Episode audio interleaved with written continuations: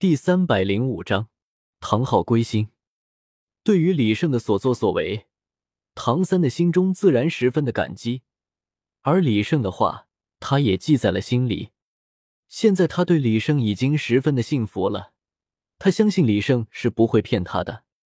李胜将拥有海神神位传承的瀚海乾坤罩送给唐三的消息，很快便传播了开来，所有人都对这件事情感到瞠目结舌。身为一个大势力的首领，竟然舍得将拥有神位传承的至宝送给他人，这是一件多么不可思议的事情啊！玉元镇更是在第一时间找到了李胜，恨铁不成钢的冲他大喊了起来：“你知道神位传承是多么珍贵的东西吗？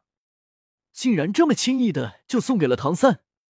虽然他是你的师兄，但是你别忘了，你才是炎黄领袖，这个势力的主人。”我知道，不过正因为如此，我才会将神位传承送给他。神位传承是靠契合度的，我曾经偷偷的测试过，海神的传承与我无缘。就算是这样，你也不应该就这么轻易的给他呀。他现在只是魂帝而已，他要修炼到什么时候才能够成神？到时候我们怎么样来抵挡拥有天使之神的武魂殿呢？看玉元镇的样子。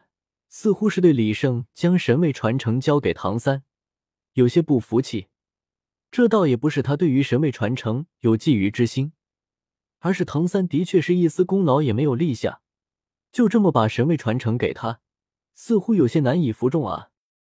按理来说，唐三和李胜都是大师的弟子，玉元镇本该一视同仁，但是第一印象是十分重要的。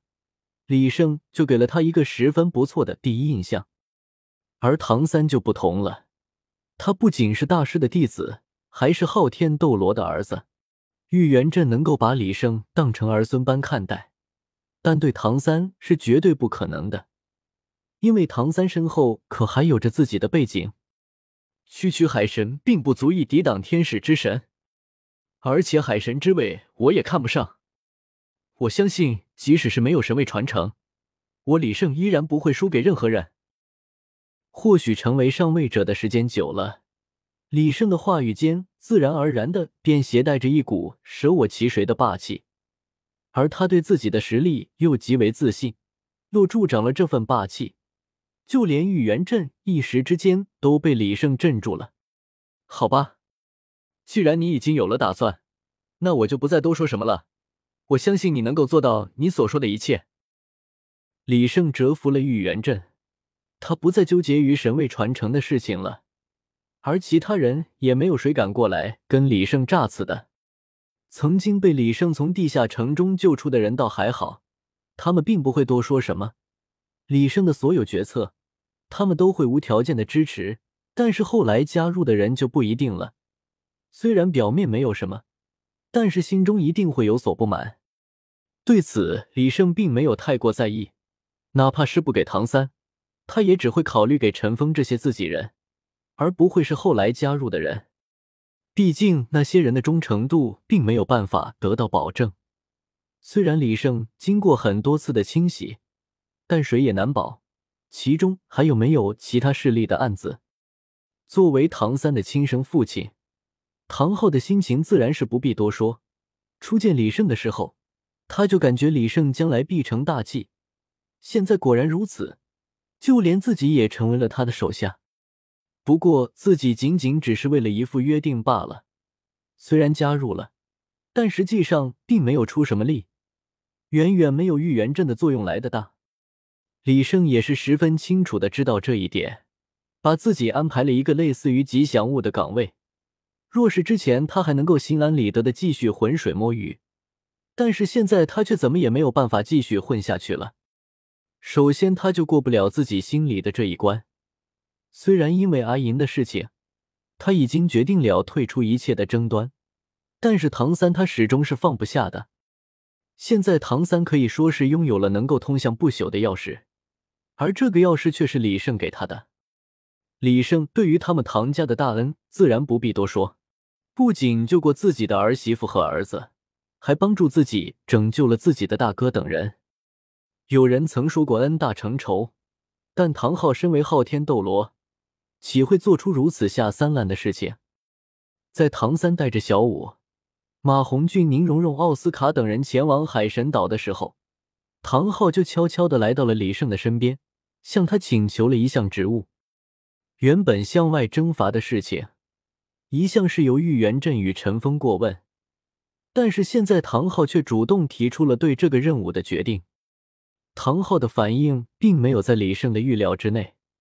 按照他的想法，唐昊能够好好的待在他这里，遇见强敌的时候能够帮忙，抵挡一二就已经足够了。没想到他现在竟然会因为唐三的事情而选择主动为自己效力。对于这件事情，李胜自然是喜闻乐见的。他的势力所在的位置，有些靠近于斗罗大陆的中间部位。玉元镇被他下达了命令，一路向着北方的落日森林而去，而向南方攻伐的人选一时还没有人选。毕竟斗罗大陆上卧虎藏龙，谁也不清楚一个名不见经传的势力里面到底有没有封号斗罗的存在。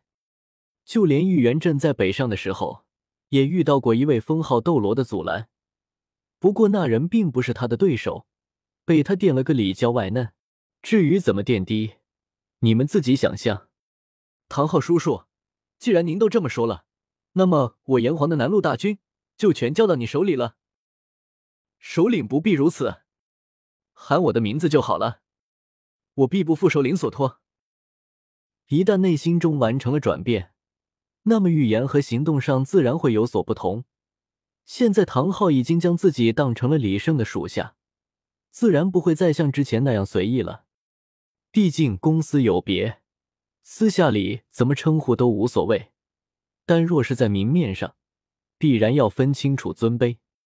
那就恭祝昊天斗罗您马到功成。唐昊走了，带着李胜准备好的南路军队，向着南方进发。一路上所遇到的势力，如同摧枯拉朽一般被碾碎，而唐昊的出现也令天下间的势力心惊不已。上三宗之一的蓝电霸王龙宗宗主加入了这个势力也就罢了，现在又出了一个昊天斗罗，这还让不让人活啊？而且听说这个势力与七宝琉璃宗也有着不浅的关系。武魂殿更是在第一时间做出了反应，他们准备灭绝上三宗的时候遇到了各种不明情况的阻拦，现在看起来似乎终于找到了源头。武魂殿向着全大陆的势力发起了通告，告诉他们炎黄这个势力的狼子野心，并责令他们集合起来攻打炎黄，否则必然会遭到武魂殿的打击报复。